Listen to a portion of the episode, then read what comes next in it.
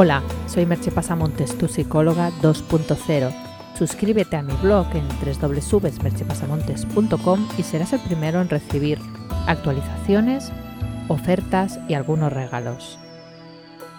En él también encontrarás información sobre mis servicios de psicoterapia y coaching online y presencial.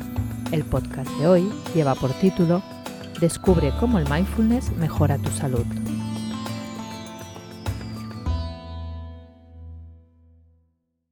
Los que practicamos mindfulness sabemos los múltiples beneficios que nos aporta.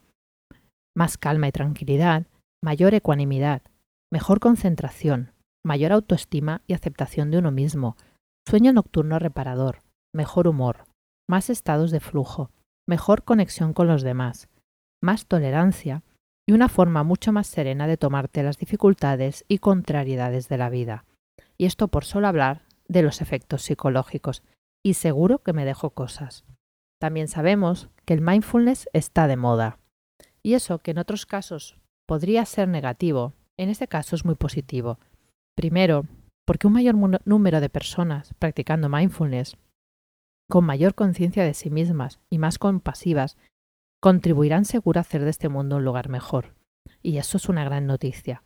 Y segundo, porque ese hecho que esté de moda está generando un crecimiento abrumador de las investigaciones científicas sobre el tema, y de ese modo podemos demostrar que muchos de los efectos citados no son mera sugestión, sino que tienen correlatos fisiológicos mesurables. Una de estas investigaciones reciente es la llevada a cabo por la Carnegie Mellon University y publicada en Biological Psychiatry, que nos muestra que el entrenamiento en meditación mindfulness mejora la salud de las personas estresadas si la semana pasada te daba un pequeño susto explicándote los efectos perniciosos y negativos del estrés en el cerebro, en esta quiero explicarte que hay un buen modo de paliarlos. Y ese modo es un buen entrenamiento en mindfulness. Ese entrenamiento no tiene por qué ser muy largo ni costoso. Yo lo introduzco en mis sesiones de terapia como parte del tratamiento, de manera sencilla con grabaciones guiadas, y los resultados son magníficos. Los científicos han encontrado en ese estudio que ante situaciones de estrés prolongado el cerebro activa un tipo de células inmunitarias llamadas monocitos. Estas células tienen la capacidad de activar procesos inflamatorios en el cerebro. ¿En, los, en qué partes? Las que ya dijimos en el anterior podcast. Córtex prefrontal, amígdala e hipocampo. Eso genera a su vez síntomas de ansiedad.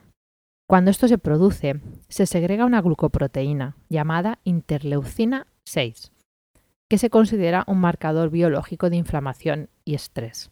El estudio ha mostrado que el mindfulness reduce la interleucina 6, lo que querría decir que se ha reducido la inflamación y por tanto el efecto pernicioso del estrés sobre el cerebro. Ese efecto no se, eh, de reducción de la eh, proteína de la interleucina 6 no se producía en los participantes que solo practicaban relajación, se producía en los que practicaban mindfulness. Los participantes del estudio, además de mostrar este inequívoco marcador biológico, es obvio que un marcador biológico no es algo que nosotros podamos manipular, también incrementaron la actividad cerebral del córtex prefrontal, lo que indica una mayor capacidad de llevar la atención allá donde queramos. Esa parte del córtex puede también regular la actividad de la amígdala, que como ya sabes es la que se sobreactiva en caso de estrés y te llena de ansiedad. Dicho todo en palabras llanas. El entrenamiento en mindfulness te ayuda a reparar los daños cerebrales causados por el estrés y la ansiedad y te provee de una mayor resiliencia frente a la vida. A su vez, aumenta la capacidad de tu cerebro de controlar a qué le prestas atención y de regular las emociones. No es que no sientas las emociones, es que no te ves sobrepasado por ellas. Como ves, en la práctica del mindfulness todo son ventajas. Bueno, todo menos una cosa. Para que todos esos efectos se produzcan, tienes que practicar.